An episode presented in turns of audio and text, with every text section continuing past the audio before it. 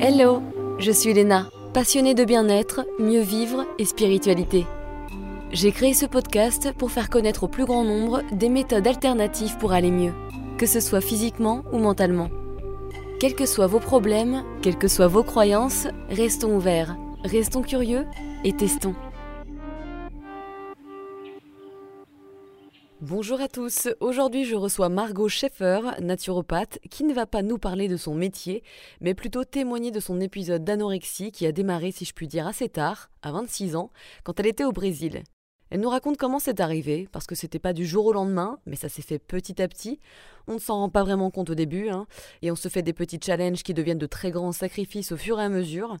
Elle nous raconte comment elle le vivait au quotidien, quel comportement elle avait par rapport à la nourriture, à ses mouvements et à son état d'esprit, comment elle faisait pour perdre des calories, car on a toutes différentes tactiques, les symptômes qu'elle avait, comment elle cachait sa maladie, les réactions de son entourage qui sont parfois très lourdes et difficiles, il y a souvent un manque de compréhension, son hospitalisation qui ne l'a pas aidé à aller mieux, et enfin la prise de conscience, ainsi que les différentes thérapies qui l'ont aidé à aller mieux. Je ne dis pas guérir car on garde souvent une sensibilité à vie. Je parle également beaucoup de mes épisodes d'anorexie mentale à moi. Je pense que c'est important d'en parler pour rendre les gens plus conscients de cette maladie, qui est quand même une réelle souffrance et qui arrive souvent parce qu'on n'est déjà pas bien, voire très mal, mais également pour peut-être ouvrir les yeux de certaines personnes qui ont sans le savoir un trouble du comportement alimentaire. On n'a pas besoin de perdre 20 kilos pour souffrir de ce trouble. Quoi qu'on en dise, et même si comme je vous ai dit on garde très souvent une sorte de sensibilité à vie, on peut aller mieux, on peut réussir à retrouver le sourire et à aimer son corps, et on peut enfin profiter d'une bonne bouffe sans culpabilité. Me concernant, ça a mis du temps, mais le fait de me découvrir en profondeur et de travailler sur moi profondément, sur mes émotions, sur la vision déformée que j'avais de mon corps, la bonne dysmorphophobie, sur le discours négatif que j'envoyais à mon corps constamment, over and over again, sur ma culpabilité, et aussi en rééduquant mon cerveau à ne plus avoir mauvaise conscience dès que j'avalais quelque chose, parce que moi, dès que je mangeais un chewing-gum, j'avais l'impression que j'allais prendre 10 kilos. Bref, cela m'a vraiment aidé à aller mieux, et maintenant je profite tellement plus de la vie en me sentant nettement plus alignée, tout en aimant de plus en plus mon corps qui est juste le meilleur vaisseau terrien que je puisse souhaiter et qui fait un travail magistral il ne faut pas sous-estimer l'importance de la reconnexion avec son corps. J'ai fait la paix avec lui en fait, et j'arrive maintenant à me manger un bon petit gâteau au chocolat et me siffler quelques coupettes de champagne, vas-y voilà, sans mauvaise conscience, car je lui fais enfin confiance. Je sais que c'est toujours une question d'équilibre, je ne mange pas comme ça à chaque repas, et je sais également que si je n'apporte pas cette émotion de culpabilité ou de jugement qui sont très difficiles et lourdes pour le corps, il va digérer mieux et je n'aurai pas mal au ventre, ce qui avant en fait se produisait tout le temps et avait l'habitude de me créer des pensées négatives et des envies très fortes de purge et de compensation le lendemain. Bref, le petit yaourt 0% et la pomme, vous reconnaissez? Cet épisode est divisé en deux, la suite la semaine prochaine. Bonne écoute Bonjour Margot, merci d'être présente aujourd'hui pour parler d'un sujet assez difficile que de nombreuses personnes, surtout des femmes, mais finalement pas mal d'hommes également, ont pu connaître dans leur vie, dont toi et moi d'ailleurs, à savoir l'anorexie, un des TCA touchant de plus en plus de personnes. Mais alors d'abord, parle-nous un petit peu de, ton histoire, parce qu'il me semble que l'anorexie chez toi est venue assez tard. Oui, bonjour. Euh, bah merci beaucoup déjà de, de, me laisser la parole sur ce, sujet qui est assez sensible et je pense que c'est très important d'en parler. Et donc, euh, pour parler un petit peu de mon histoire, moi, c'est vrai que ça arrivait tard parce que j'étais en stage de fin d'études d'ingénieur. Donc euh, j'avais 26 ans quand ça arrivait. Hmm. Alors quand ce s'est déclaré, je dirais, parce que je pense que les troubles étaient là depuis un petit peu avant. Mais voilà, euh, on va dire officiellement, physiquement, ça s'est vu euh, à mon stage de fin d'études au Brésil. D'accord. Ok. Et alors tu dis que tu avais déjà eu plus ou moins des, des troubles du comportement alimentaire, mais de manière officieuse, sans que tu en aies conscience, en étant plus jeune, c'est ça? Alors pas forcément en étant plus jeune, non, je pense que c'était les années d'avant. Euh, moi, je suis partie du coup à Rennes pour faire mes études et j'habite euh, en Isère. Et du coup, je pense que euh, mes dernières années, un petit peu loin de ma famille, voilà, ont été un petit peu difficiles. Et je pense que c'est là que ça a commencé avec des histoires avec les garçons, les copines, pas très rigolotes. Et, et, en fait, je pense que le fait de revoir ma famille de temps en temps et quand même d'être entourée avec des amis, je pense que j'ai pas pu mettre en place tous les procédés euh, bah voilà, pour perdre du poids et me faire du mal, entre guillemets, euh, à ce niveau-là. Ouais, bon, de toute façon, on va, on va creuser un peu, un peu tout ça. Hein. Mais alors, euh, comment ça se présentait chez toi, l'anorexie? Comment tu le vivais au quotidien? Parce que finalement, on a tous notre manière de faire, si je peux dire. Mais complètement, et en fait, je pense que, enfin, c'est sûr, il n'y a pas une anorexie, il y en a plein, et ça se manifeste de plein de façons différentes chez plein de personnes. Et euh, pour être tout à fait honnête, moi, j'ai rien vu venir. C'est-à-dire que je suis partie six mois euh, là-bas. Alors oui, je me trouvais un petit peu rondelette, mais rien de foufou. Et en fait, je me suis dit, bah, écoute, Margot, tu es dans un pays que tu ne connais pas. Tu repars à zéro, entre guillemets. Hmm. Donc, challenge, essaie un petit peu de prendre soin de toi et, et de perdre ces petits kilos qui t'embêtent. Et en fait, j'ai rien vu venir et j'en ai pu, perdu 12 voilà, en six mois. Et euh, c'est vraiment quand je suis rentrée où ma famille a dit Mais Margot, il y a un gros problème. Et moi, j'étais persuadée que, mais non, j'étais à l'autre bout du monde. C'est euh, ça qui a tout déclenché. Et tout va revenir dans l'ordre en rentrant. Et pas du tout. Et pas du tout, parce que c'est marrant, c'est que, oui, comme tu dis, euh, il y a énormément de formes. On a tous, on peut, enfin, on peut avoir euh, des formes d'anorexie complètement différentes en fonction de notre personnalité, notre histoire, nos stress euh, et de ce qui cause aussi cette anorexie. Et pour moi, c'était un mix en fait en, plusieurs étapes. D'abord, il y avait l'obsession de, la nourriture. J'avais toujours envie de manger parce que je pense que je mangeais pas assez, donc du coup, j'avais, mm. je pensais tout le temps à la bouffe. C'était un truc qui me réconfortait, mais je le faisais pas pour autant. et quand j'avais fini de manger, tu sais, j'avais une sorte de coup de déprime, un petit dingue, genre retour à la réalité. et j'aimais pas du tout. C'était vraiment le, petit oh non, c'est ça en fait la vie, j'avais oublié. Comme si c'est la nourriture et quand je mangeais, c'était une, forme de protection et de petite bulle, tu sais, qui était vraiment, euh, euh, je sais pas, sereine pour moi, une protection. Et, euh, et, en fait, j'étais complètement aussi dans la dysmorphophobie. Alors, je sais pas, un hein, toi, mais j'avais l'impression d'être complètement grosse, alors que j'ai toujours été maigre, voire enfin mince, voire maigre, tu vois, et que je mangeais pas non plus grand chose. Et d'ailleurs, d'ailleurs, je, me rappelle, je mangeais toujours la même chose. C'était par exemple de la soupe en poudre, c'est le truc dégueulasse, instantané, ah. dégueulasse. Je vois très bien. Voilà, une tranche de pain de mie euh, complet, s'il te plaît, c'est quand même de la merde. Et puis surtout, bah, le, classique énorme bol de 0% pour calmer en fait la faim, euh, que, je, que, je ne digérais pas du tout d'ailleurs, by the way. Bah et ça, c'était globalement mon repas. Euh, et, j'avais quand même l'impression d'avoir trop mangé. Hein. Donc, je me souviens des fois aussi quand j'étais quand j'avais cette impression, c'est-à-dire enfin, finalement c'était à chaque repas, j'avais l'impression d'avoir trop mangé, et eh ben j'imaginais que je vomissais parce que ça m'apaisait en fait. C'était une sorte, euh, tu vois, ce qui est, ce qui est assez glauque quand on y pense. Et mm. puis plus tard, bah, je sais pas comment ça s'appelle, mais c'est euh, peut-être de l'aérophagie où je mangeais euh, beaucoup. Par... Ça m'arrivait en fait quand je mangeais des crêpes ou des trucs comme ça, genre je mangeais 30 crêpes, mais en même temps je recrachais les bouts, c'est-à-dire que j'avalais pas. C'est trop bizarre. Ah hein. oui, ok, d'accord. C'est ouais, une espèce de forme originale qui est un peu plus rare. C'est, ça paraît dégoûtant, hein, mais c'était ouais pour pas grossir, mais en même temps pour avoir une sorte de plaisir. Enfin, c'était complètement euh, hors de contrôle. Donc, ah oui, je euh, vois. Donc voilà, mais alors du coup, creusons un petit peu ce qui s'est passé avec toi, parce que là, de ce que tu me décris, tu n'avais pas l'air d'en souffrir pour l'instant, donc j'aimerais bien creuser un, petit un peu plus ton statut émotionnel. Alors oui, alors en fait, moi, c'était... Euh, je m'étais mis plein de règles, en fait. Et, et du coup, je devais pas manger ci, je devais pas manger ça. C'est avéré qu'en plus au Brésil, euh, j'avais, j'étais complètement perdue au niveau de mon alimentation parce que c'était pas du tout les mêmes choses qu'ici. Il y avait énormément de fruits euh, et puis euh, bah, la gastronomie française, c'était pas du tout leur délire là-bas. Moi, je crois qu'on mange, on mange pas très très bien là-bas. Enfin, on mange pas très très bien, voilà. En fait, c'était c'était ça. En fait, c'est que au Brésil, on, tous les produits bruts sont très bons, donc les fruits, les légumes, etc. Mais la cuisine est pas folle. Donc en fait, je mangeais très brut, très très simple quasiment que des fruits et légumes en fait. Euh, et du coup, je faisais attention à ma petite part de protéines, mais c'est là que j'ai commencé aussi à devenir un peu végétarienne. Et du coup, comme je savais pas trop d'où venait la viande, bah, j'en mangeais pas tant que ça, donc c'était essentiellement des œufs. Mm. Euh, et en fait, moi, pour le coup, je pensais tout le temps à la nourriture. Je pense que c'est quelque chose euh, d'assez commun à tous les anorexies. je loupais aucun repas pour le coup, parce que j'attendais ça avec impatience. C'est genre à une heure précise, non? Exactement. Ah ouais, c'est fou. Hein, C'était aux heures précises. Et euh, quand, ça, quand je l'ai dépassé, je mangeais plus.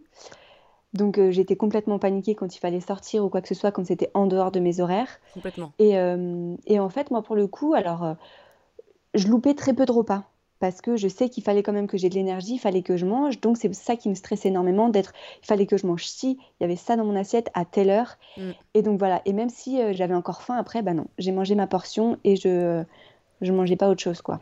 Ouais, c'est marrant. Je me souviens avec ma sœur, c'était le, dimanche, on s'autorisait un, enfin c'était un soda light, enfin bien dégueulasse. D'ailleurs, je crois que c'était à la, c'était un Coca, mais à l'époque, c'était, on avait 16 ans ou 17 ans, bref, euh, c'était euh, à la, à la cerise, je crois. Enfin, c'était les ah Coca-Cola dégoûtants, tu sais, mais on trouvait ça bon, je pense à l'époque.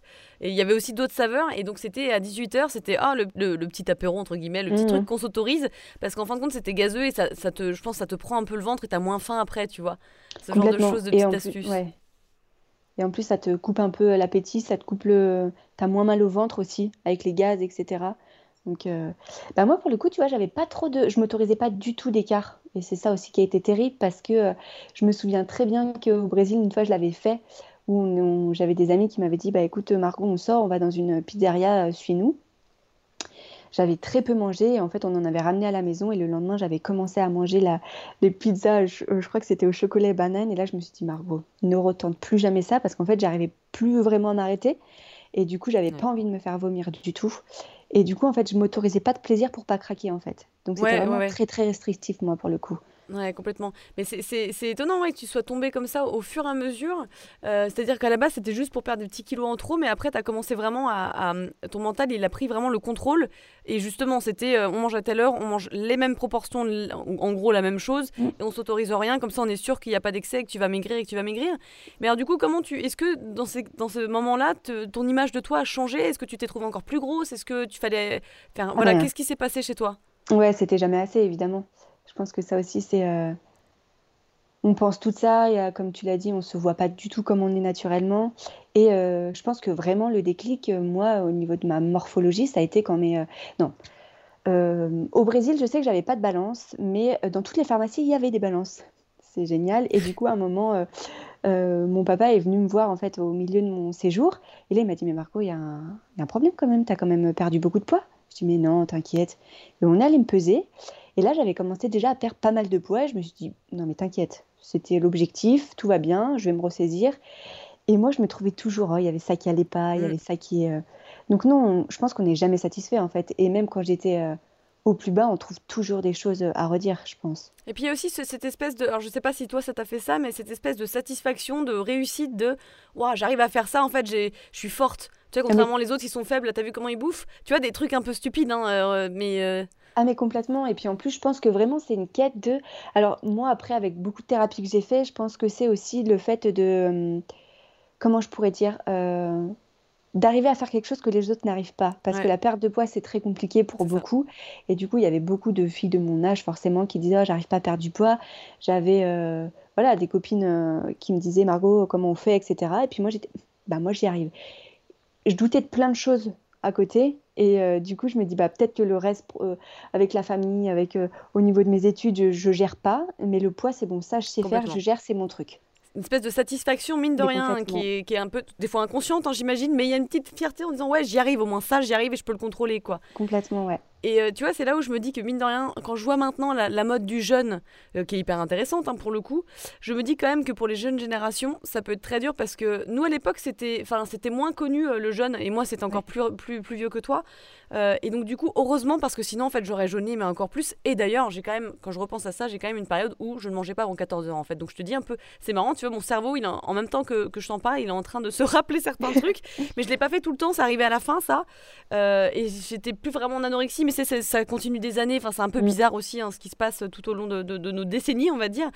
Et euh, mais je me dis maintenant, il doit y avoir quand même un sacré truc, tu sais, avec le jeune, en mode je mange peut-être qu'une seule fois par jour ou je fais une pause pendant 20 euh, heures et je mange que dans un bloc de 4 heures. Enfin, je pense qu'il y a aussi beaucoup de dérives par rapport à ça, quoi. Mais je suis complètement d'accord et c'est vrai que moi, moi, quand je suis arrivée en naturopathie, donc euh, c'était quelques années après, et c'est vrai que, alors est-ce qu'on est guéri? J'en sais rien vraiment de l'anorexie, mais c'est vrai que je me sentais beaucoup mieux. Et quand on a parlé de ces histoires de jeûne intermittent, de, de jeûner même plusieurs jours, etc., moi dans ma tête, j'ai dit, mais c'est n'importe quoi. Les gars, vous êtes tout droit vers les troubles du comportement alimentaire. Forcément, dans ma promo, j'avais pas tout de suite dit que j'étais anorexique ou j'avais fait de l'anorexie parce que j'avais pas envie d'être cataloguée. Mais moi, je faisais une, un refus complet en fait de ces techniques parce que je me suis dit vous vous rendez pas compte de tout ce que ça engendre. Moi je l'ai vécu parce que finalement les médecins m'ont dit ah bah c'est génial tu nous as fait un jeûne de plusieurs années euh, super et, euh, et, du coup je me vous voilà vous vous rendez pas du tout compte quoi de, des conséquences. Non, non, complètement. Il y a des gens qui, qui, arrivent très bien parce que je pense que dans leur vie, ils sont bien et qu'ils ils restent aussi quand même euh, euh, hédonistes, ils profitent, ils savent se faire plaisir et tout. Mais effectivement, euh, il y a quand même beaucoup de troubles, je dirais, du comportement alimentaire qui ne sont pas diagnostiqués, beaucoup de, mhm. d'obsession de la nourriture, beaucoup de, ouais, de, de, honte, etc., de, de pression. Donc oui, il faut faire vraiment attention avec ça, je pense, avec qui on a en tant que client et tout ça, tu vois. Mais complètement. Et pour faire une petite une petite aparté sur un séjour ayurvédique que j'ai fait il n'y a pas très longtemps. Où, euh, alors là, c'était des monodiètes, mais ça n'empêche qu'on mangeait, euh, on switchait le petit déjeuner. ce qui est commun pour beaucoup de personnes finalement. Mais c'est vrai qu'on nous a appris tellement de choses en fait pendant ce, séjour sur l'alimentation, de faire ci, de pas faire ça, de machin. Je me suis permise à la fin de faire une intervention en parlant de mon histoire. Et c'est vrai que j'ai reçu énormément de messages à la fin, euh, c'était avant de partir, de personnes qui m'ont dit merci de nous avoir partagé ça parce que je sentais que ça partait dans tous les sens dans ma tête et que euh, donc je pense que c'est important ouais, de, faire, euh, de partager ce message. Je pense que quand tu es en bonne santé, que tout va bien dans ta tête, très bien. C'est des pratiques euh, qui peuvent être très bénéfiques pour la santé, mais c'est pas le cas de tout le monde. Et je pense qu'il y en a de plus en plus pour qui la nourriture, c'est c'est très compliqué, quoi. Ouais, complètement. Et alors toi, du coup, c'était donc tu parles de, de, légumes et puis de, de fruits, mais c'était quoi globalement ton, ton petit déj, ton, ton déj et ton et ton repas de soir? Alors globalement, si je me souviens bien, le matin. Alors j'essayais de faire le soir, c'était que légumes, protéines, je me souviens très bien. Euh, et, du coup, je mélangeais absolument pas euh, les féculents. Donc, euh, donc il y avait aussi l'histoire d'association alimentaire. Si je mangeais des, des protéines, je mangeais pas, mes féculents. Sachant que les protéines, c'était que des œufs. Il fallait avoir pas mal de, de, légumes à côté. Qui n'était pas toujours le cas. Je pense, il me semble que le matin, c'était plutôt des fruits. Forcément, au Brésil, je me faisais un malin plaisir avec les ananas, les mangues, les hmm. papayes. Et, et pour le coup, le midi, je mangeais plus des féculents et des légumes. Mmh, je m'autorisais plus ça. Et il y avait aussi forcément une assiette de fruits euh, à la fin qu'on partageait. Euh, parce que ça aussi, je pense que ça m'a beaucoup aidé. Dans mon stage, j'étais avec plusieurs personnes. J'étais à l'université. Et du coup, je mangeais avec mes collègues de boulot dans une petite cafette euh, juste en dessous. Et ça, ça m'aidait beaucoup en fait que les repas soient pris, enfin, soient préparés. Et que bah voilà, j'étais pas livrée à moi-même. Il y avait des ah choses, je mangeais avec d'autres personnes. Et du coup, euh, parce qu'il y a ça aussi, en fait, l'isolement et de se dire, vas-y, je mange toute seule et je mange rien, quoi. Exactement, ouais, ouais complètement. Je l'ai vu avec moi, quand tu es toute seule, tu, tu contrôles encore plus. Et du coup, ça ne te sert pas puisque bah, ton mental peut être très très fort. Donc, ouais, non, non, bien sûr. Ouais. et alors, en plus de la nourriture, qu'est-ce que tu faisais pour perdre du poids? Euh, du sport à outrance. Euh, classique, classique. Le, grand classique, c'est-à-dire que je faisais du renfort, je crois, tous les jours. Mhm. En plus, ça, ça, n'avait aucun sens quand je dis pense. Et je me souviens, à la fin de mon séjour, du coup, je, je, m'étais pesée et j'avais vu que j'avais perdu énormément de poids. Je commençais à faire mes squats et j'étais partie sur une série de je sais plus combien. Et là, je commence à avoir la tête qui tourne, à plus pouvoir. Et là, je me dis, Margot, peut-être qu'il y a un petit problème, il faut peut-être arrêter tes conneries. Quoi. Soit tu manges et tu fais du sport, soit tu manges pas et t'arrêtes de faire ton sport. Quoi. Mais vraiment, le déclic, le déclic est venu très tard, en fait. Ça, tu veux nous raconter, quoi. Donc, c'était ouais, c'était sport à gogo, tu marchais aussi pas mal, j'imagine. Enfin, peut-être aussi, dès que tu pouvais faire une activité, tu la faisais, non? Alors, pas nécessairement en fait, parce que déjà je bougeais beaucoup et en fait j'avais déjà pas beaucoup d'énergie. Donc euh, vraiment je le gardais pour le sport pour essayer de tonifier ma silhouette. Mmh, mmh. Euh, ça c'est quand même ironique parce que tu n'as plus trop de muscles. Donc de toute façon tu es déjà, déjà tonifié parce qu'il n'y a plus trop de muscles. Donc il ne reste pas grand chose. Donc euh, on veut prendre des fesses classiques, on veut perdre du ventre, sauf que tu manges pas du tout, donc tu prends rien du tout, tu perds de partout, tu fonds. Et du coup, ouais, tu ressembles plus à, grand grand chose, mais tu es persuadé que si tu fais un petit peu de squat, euh, ça va y aller. Ouais, ça apaise ton mental, ça rassure ton mental. Ouais. Et en plus, comme on, pareil que tu vois le jeûne ou au niveau de la nourriture, on nous dit faites du sport, faites du sport au moins euh, tous les jours, bougez, mangez, etc. Mm. Pareil, ça aussi, moi je dis à parcimonie, quoi. Si vous avez l'énergie, si euh, oui, se mettre en mouvement, je suis bien d'accord, mais le sport, on n'est pas obligé d'en faire trois heures par jour, quoi. Complètement, et ça, c'est un, truc à trouver. Euh, mais c'est vrai que tu vois, par exemple, aujourd'hui, il fait moche, en tout cas à Paris, il fait moche. Et euh, tu vois, d'habitude, bah, avant, j'aurais quand même fait plus de 10 000 pas, enfin, j'en faisais d'ailleurs beaucoup plus. Bah là, maintenant, je suis là. Bon, en fait, il fait pas beau, je suis sortie vite fait, accompagner ma soeur, et je suis rentrée. Je dis, bah, je sortirai plus, puis c'est pas grave, ça fait du bien, tu sais, cette flexibilité, cette liberté d'esprit. Mais ça s'apprend, et c'est vrai que, tu vois, moi, par rapport au sport, bah, c'est comme toi, effectivement, hein, tu t'uses. C'est vraiment le terme, hein, tu t'uses. Euh, et, et, surtout, je marchais, je me souviens, je pouvais marcher, mais je ne sais pas combien de kilomètres. J'allais de Excellence, qui est dans le 16e, dans, dans le 11e euh, à pied euh, en marchant hyper vite, tu sais, à fond. Donc j'avais les hanches qui commençaient à avoir. Euh, enfin, qui étaient en feu en fait. Hein, je... Pareil, tu sais, si j'allais en randonnée. Alors par exemple, je n'étais pas du tout connectée au moment présent.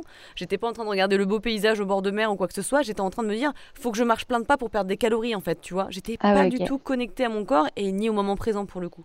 Ok. C'est vraiment les trucs. Et ah puis. Ben, Ouais, bah le sport, pareil, c'était, euh, je faisais du sport bah, tous les jours, une heure et demie à peu près. Hein, c'était, en plus, j'en avais plus envie. Mon corps, il me disait, mais tu veux pas t'arrêter, j'en peux plus, quoi. Mais je continuais quand même, tu sais. C'est des trucs. C'est complètement euh, ça.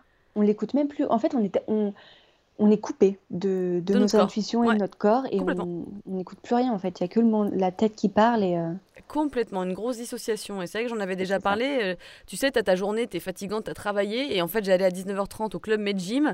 Et c'est quand même assez ironique parce que Club Med Gym à Paris, il faut, faut, voir le truc où tu avais 10 personnes qui faisaient la queue pour courir. Donc tu te dis, tu passes ta journée à te faire chier au boulot, tu arrives, tu es déjà fatigué. Tu mm. fais la queue sur un, endroit qui est, sur un endroit qui est finalement assez stressant parce que ça court de partout, ça s'active de partout. Donc finalement, pour ton système nerveux, c'est quand même un petit peu agité. Et tu fais la queue et ensuite tu cours. Et tu sais, mais je, je n'en pouvais plus. J'avais vraiment, enfin vraiment pas envie quoi. Mais bon, je le faisais quand même parce que comme tu dis, tu es, déconnecté de ton corps, tu es en instinct de faut maigrir, faut maigrir, et puis, et mm. puis voilà quoi. Es, en fait, ton mental, c'est ton tyran. C'est, je pense, aussi simple que ça quoi. On est bien d'accord. Et, et, moi, pendant un moment, en fait, euh, moi je dis que c'est toutes les maladies psy, en fait, c'est terrible parce que tu te bats contre toi-même en fait. Ouais. Et, euh, et, je sais pas si toi, tu as ressenti ça, mais j'avais vraiment l'impression que des fois, il y avait quelqu'un d'autre qui était un peu dans ma tête, qui me dictait des choses à faire. Et du coup, tu es là et tu te dis, mais pourquoi je fais ça? Bah ouais, mais parce qu'il y a quelqu'un. Alors moi, j'ai un peu personnifié ça. J'ai un, je l'appelle le petit démon, des fois, qui était sur mon épaule, en fait, et qui me disait, vas-y, va courir, va faire ci, va faire ça. Alors voilà, je me bats contre ce petit démon qui était finalement ma, mon, mon inconscient, je sais pas.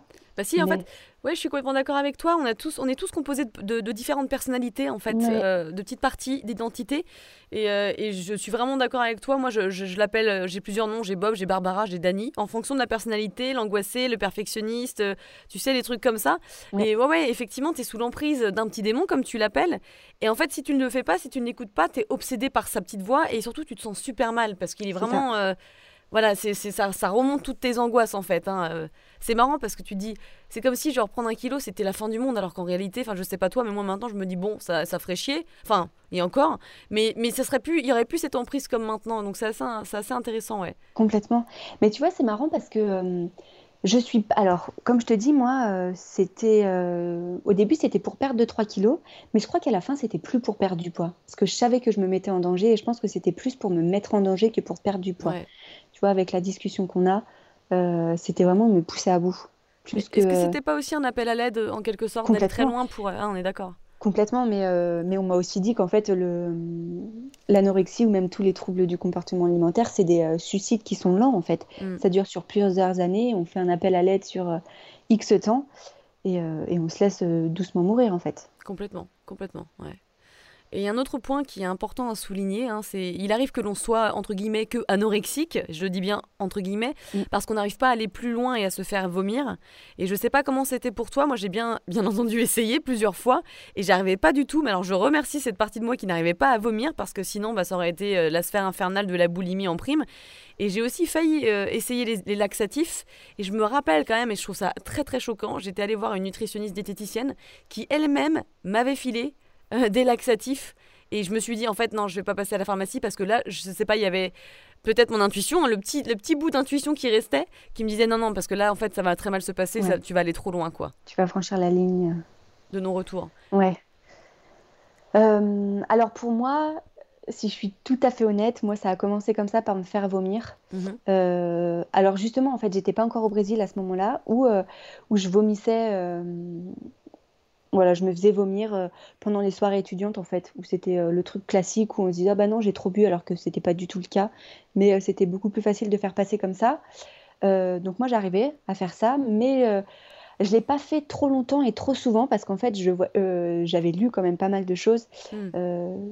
Je, pense que toutes les anorexiques on, on, lit énormément pour être le plus documenté possible. Bah, bien sûr, et j'avais vu en fait que ça te détruisait complètement en fait euh, l'estomac, en fait de faire ces remontées acides, etc. Et qu'après tu peux plus t'arrêter. Et du coup je me suis dit, hmm, temps à autre, pourquoi pas, mais euh, lance-toi pas non plus dans cette, euh, dans cette chose.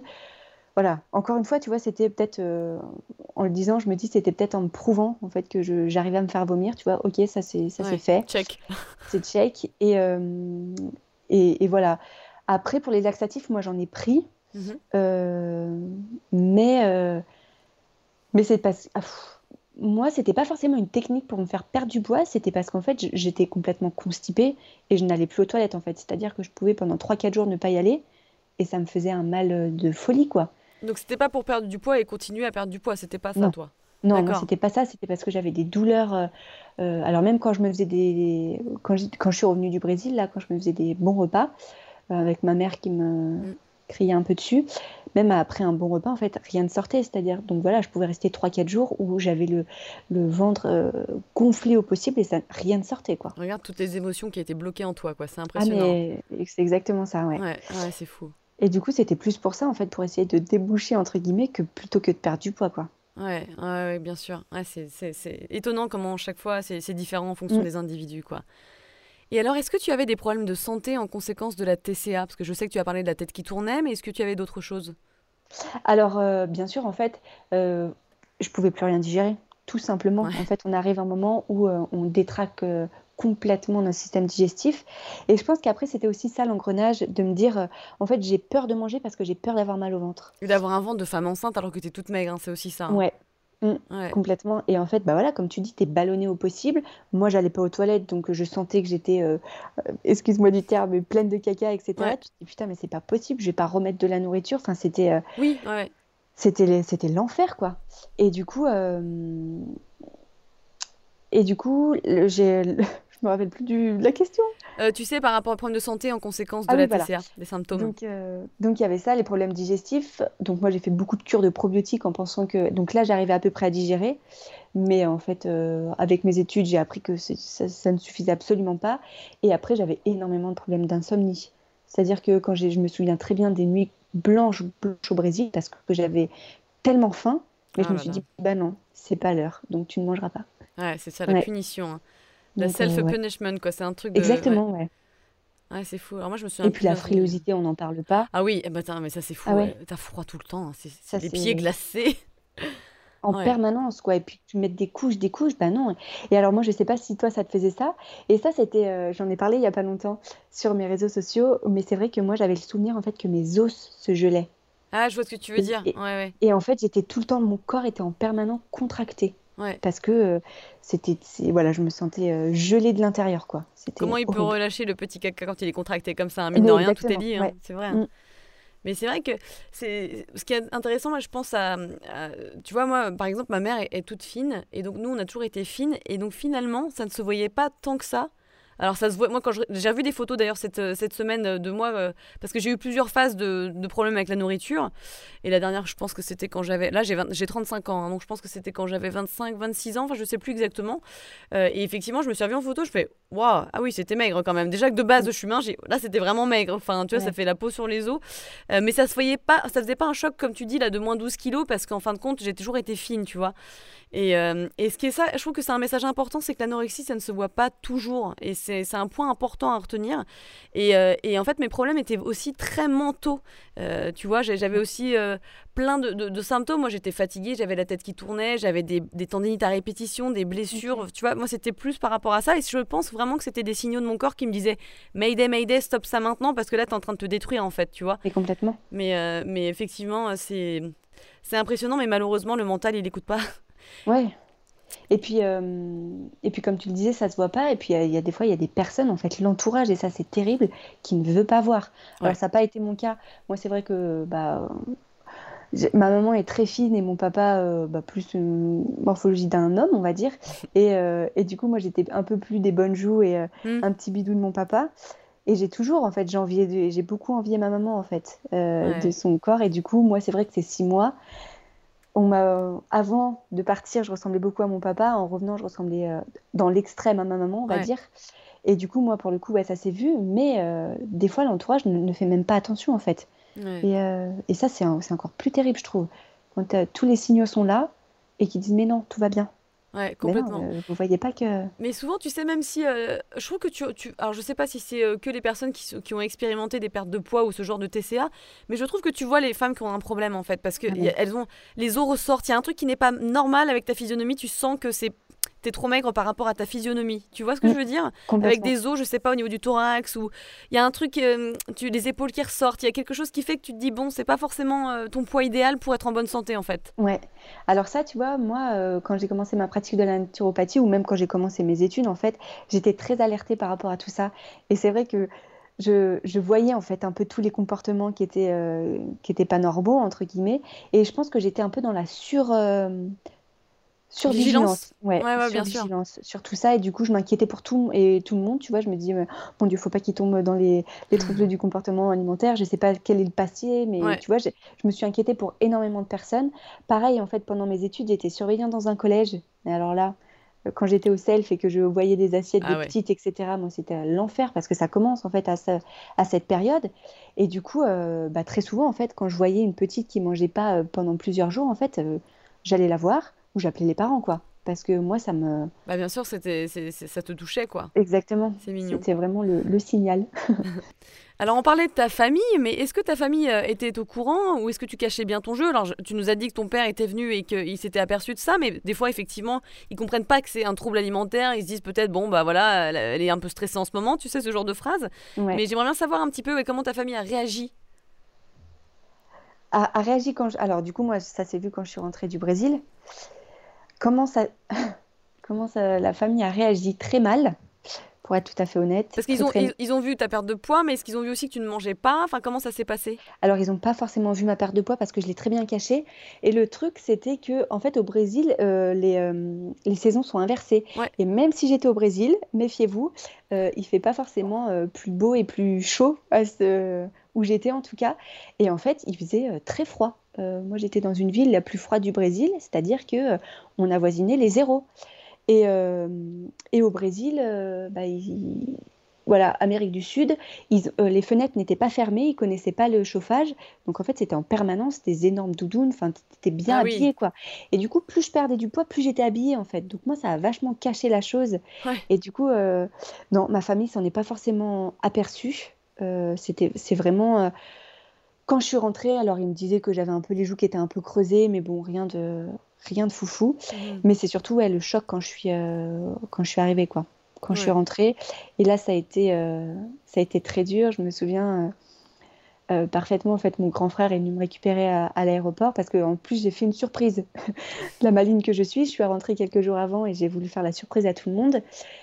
Donc mon frère est venu me chercher, il m'a dit mais qu'est-ce qui se passe? Viens, dépêche-toi, on va manger quelque chose. Dit t'inquiète, je gère.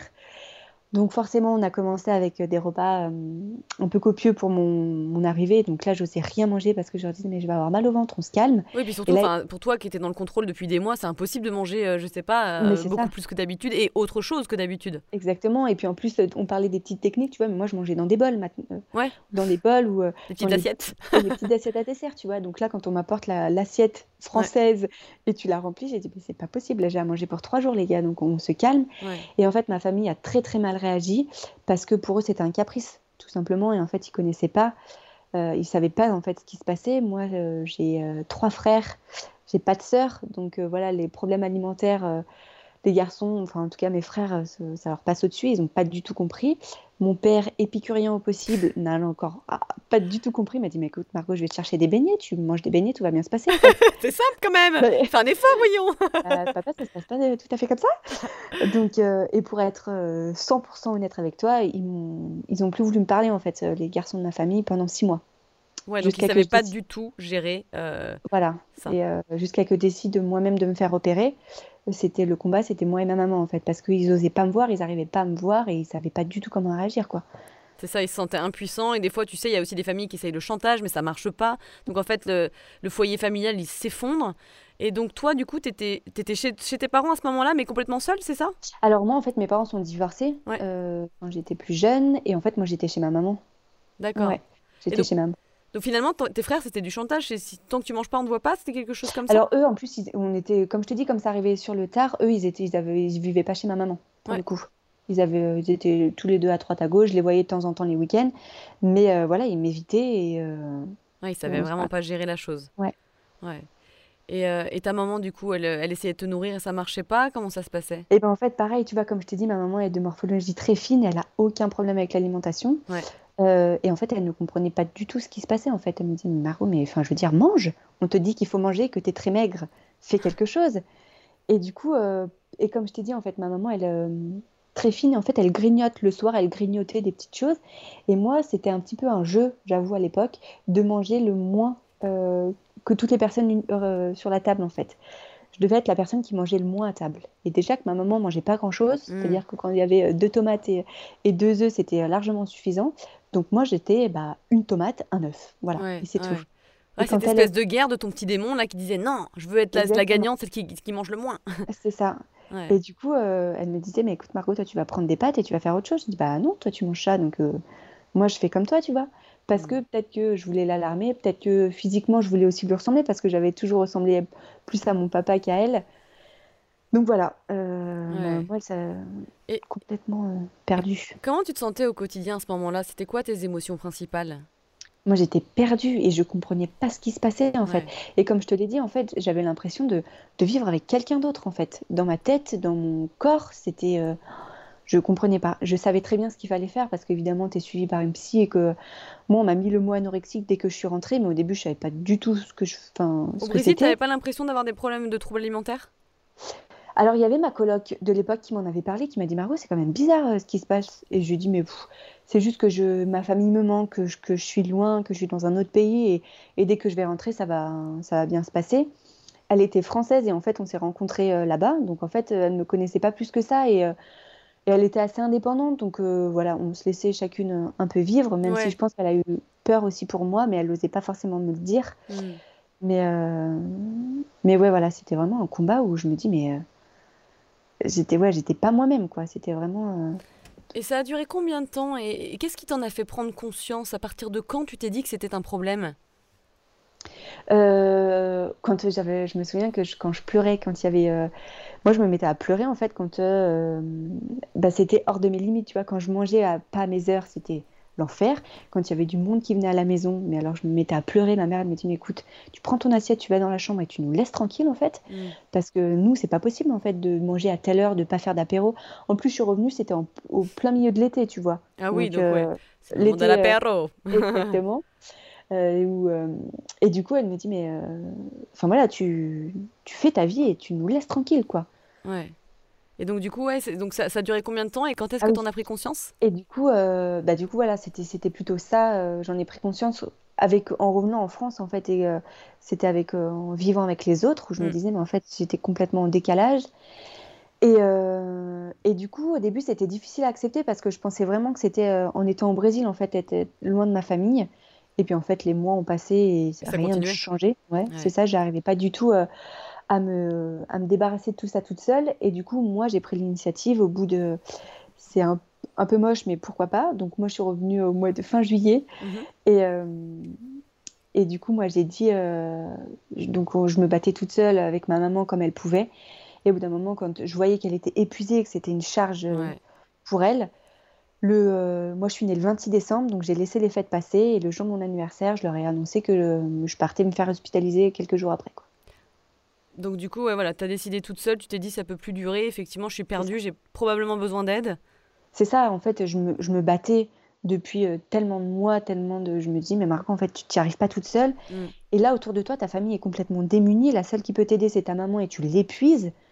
Je pense qu'elle a besoin de souffler, en fait, elle n'a pas besoin de ça en plus. Euh, Il y a de la culpabilité en plus. Mais complètement. Fais-toi aider et laisse-la tranquille, quoi. Et alors, comment ça s'est passé, cette hospitalisation? Euh, très mal, évidemment. Très mal. Alors moi, j'étais en hôpital psychiatrique.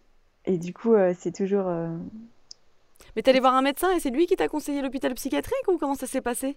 Alors ouais, moi j'étais suivie par une psychiatre, j'avais mon médecin généraliste que je voyais toutes les semaines, et après j'allais voir une psychiatre, et elle, elle m'avait dit, Margot, si tu le sens ou quand il le faut, tu pourras, on, on pourra envisager l'hospitalisation. Et voilà, c'est moi qui lui ai demandé, je lui ai dit, bah écoutez, moi je, j'arrive plus en fait. Donc je souhaite euh, être hospitalisée.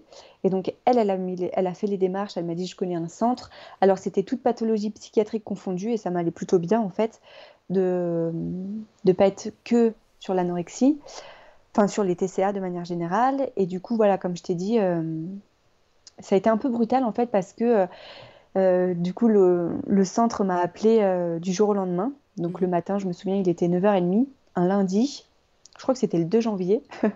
Et euh, maman, on part au boulot, 9h30, il m'appelle. Bah voilà, on vous attend à midi euh, à la clinique, euh, ah préparez vos affaires. Ça fait peur. bah, ça va pas être possible. J'ai pas dû revoir ma maman là, donc, donc non. Et, et, en fait, elle me dit bah écoutez, si vous venez pas maintenant, votre place sera donnée à quelqu'un d'autre, donc c'est maintenant ou, pas. Et là, je t'avoue que ça a été très dur pour moi parce que la seule personne disponible, c'était mon papa qui m'avait tourné le dos pendant tout ce temps. Donc je lui ai dit, écoute, j'ai besoin de toi, il faut que tu m'emmènes à la clinique, point final. Il m'a accompagnée. Là, pour une fois, mon père s'est mis à pleurer. Et là, j'avais tellement de colère en moi que j'avais envie de lui dire arrête de pleurer en fait parce que ça fait six mois que je te demande de l'aide. T'as pas été là, donc laisse-moi tranquille, ça va bien se passer. Je te demande juste de partir. Hmm. Donc voilà. Et après, euh, ça a été très difficile en fait parce que c'était pas du tout adapté. Je pense euh, l'approche qu'ils avaient là-bas, c'était pas du tout. Euh, on surveillait en fait mon alimentation et c'est tout. J'avais, ça me rassurait plus ou moins, mais mes heures de repas ou à telle heure je devais aller manger, je devais avoir ça dans mon plateau. On vérifiait si, ça.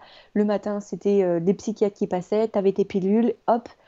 Et en fait, plus le temps passait et plus j'avais des restrictions. C'est-à-dire qu'à la fin, il m'avait. Donc, euh, j'avais plus le droit de sortir. tu sais, le.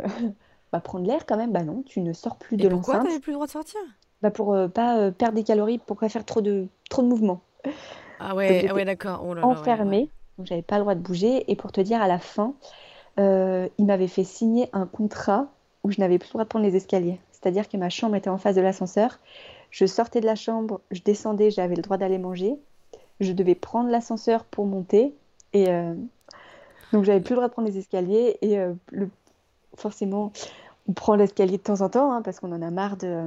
D'attendre l'ascenseur ou voilà. l'ascenseur. Et je croisais les infirmières qui me disaient Eh ben bravo, euh, on voit ce que tu veux, euh, tu mets même pas en place ce qu'on te dit, en fait, tu sais même pas ce que tu veux, euh, tu veux pas te battre pour ça et tout. Je dis, mais il faut juste mettre le corps en mouvement, quoi, les gars. Je suis, je peux pas bouger de ma chambre, en fait. Donc, donc ouais, ça a été difficile. Et, et après, ils m'ont dit, bah, alors j'ai perdu du poids là-bas. ah bah c'est vachement réussi leur programme, super, conseil. Et après, ils ont réussi à me faire revenir à mon poids initial. Euh, et, là, ils m'ont dit, mais écoutez, vu tout ce qu'on met en place, euh, vu tout ce que vous faites, en fait, vous faites forcément vomir. Et du coup, je leur ai dit, mais alors, mais pas du tout. En plus, j'étais avec quelqu'un d'autre dans la chambre qui était en dépression, donc pas du tout euh, de troubles alimentaires. Et, et je lui ai dit, mais on est deux dans la chambre, je pense qu'elle m'entendrait vomir. Je pense que, enfin, je veux dire, vous verrez les toilettes qui, étaient bouchées ou quoi que ce soit. Non, non, non, nous, on a tout mis en place. vu vos repas, vous prenez les goûters, vous n'avez plus le droit de bouger. Vous faites forcément vomir, il n'y a pas d'autre explication. Et donc là, moi, je leur ai dit, bah, écoutez, si vous savez pas faire votre travail, en fait, je sors. Parce que moi, j'ai juste besoin d'aide, qu'on prenne, euh, prenne soin de moi. Et le problème ne vient pas de moi, il vient clairement de d'ailleurs. En fait, j'ai juste besoin de qu'on comprenne. Et du coup, voilà, je suis sortie en... Ça a duré combien de temps? euh, Trois mois. Ah, quand même, t'es resté trois mois là-bas? Ouais. Non, mais en fait, tu as dû être encore, euh, te sentir encore pire qu'avant. Parce que moi, j'appelle ça une prison. J'appelle pas ça du tout une prise en charge. Et ils ont, enfin, si je peux me permettre, par rapport à ce que j'entends de de, de, critiquer et de juger, je me dis qu'en fait, c'est n'importe quoi leur programme, puisque dans tous les cas, il faut plutôt réapprendre à la personne à, à, aimer bouger juste pour le plaisir, à manger pour le plaisir, tu sais, et à travailler de manière émotionnelle et psychologique derrière. Pas du tout en mode prison, tu n'as plus le droit de prendre des escaliers. Ah, c'est pas du tout une bonne prise en charge, mais c'est dingue, c'est pas possible. Ah ouais, ouais, non, ils avaient ils avaient rien compris. Donc tu te sentais encore pire en sortant, j'imagine. C'était vraiment pas, pas terrible, ça t'a pas aidé. Ah non, ça m'a pas du tout aidé. Je me suis rendu compte, et c'est en fait c'est là que l'idée de, la naturopathie ou du bien-être et des médecines en fait alternatives est, venue. En fait, je me suis dit parce que on peut pas soigner les gens comme ça. En fait, euh, vous vous rendez pas compte. Euh, enfin, ouais, comme tu dis, c'était vraiment une prison et il n'y avait pas du tout de prise en charge euh, à côté, quoi. Je me souviens, tu vois, que des fois, quand ma famille venait me voir, ils avaient le droit de venir que le dimanche. Euh, ma maman m'a porté des tablettes de chocolat. Les infirmières l'avaient vu, ils m'avaient pris mes tablettes de chocolat. Pourquoi? Pour éviter que tu te fasses vomir après ou? Ah ben, ils m'ont dit, on n'a pas le droit d'avoir de la nourriture dans la chambre. je dis, bah alors moi, mon objectif, c'est de prendre du poids, donc euh, à la rigueur, laissez-moi mon chocolat. Ah non, c'est les règles. Donc pour tout le monde, pas de nourriture. Non, mais alors j'imagine qu'il y a des centres qui sont vraiment mieux que ça, mais effectivement, là, ça n'a ça, pas dû t'aider.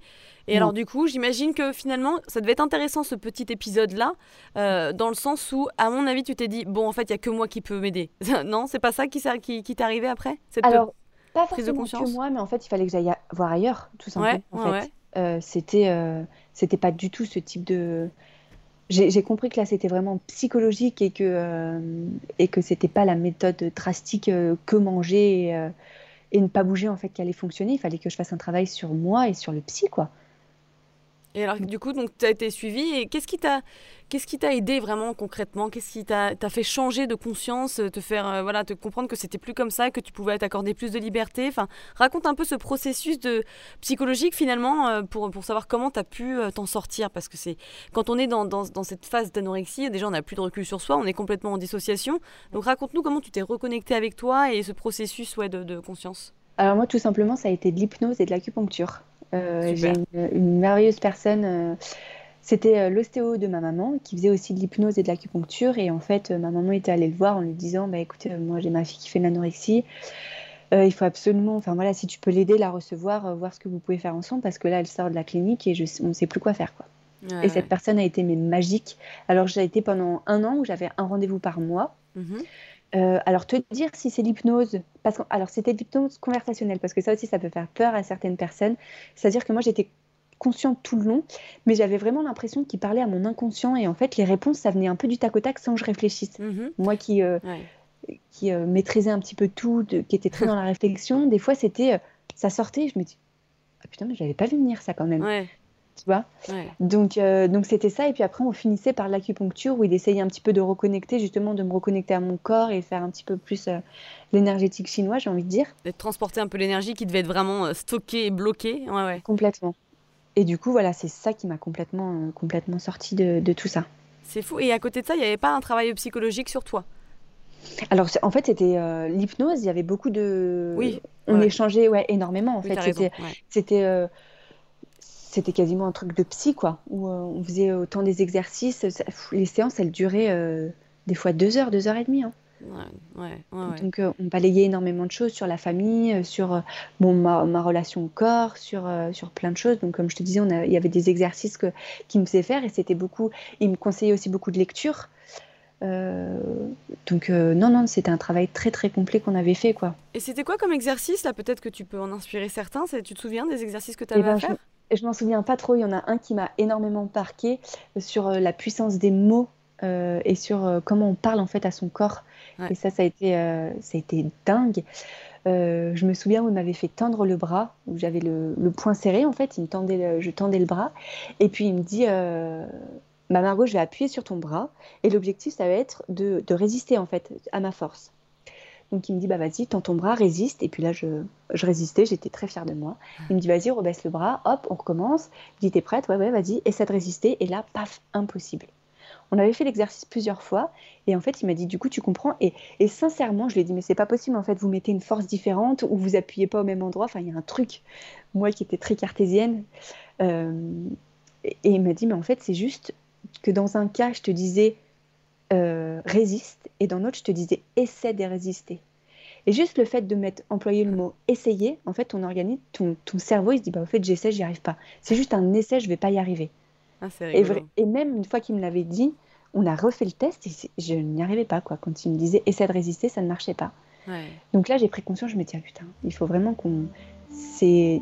Voilà, c'est la façon dont on parle en fait à son corps, c'est la façon dont on nourrit, c'est tout ce qu'on apporte au-delà de, de l'alimentation. quoi. La suite la semaine prochaine?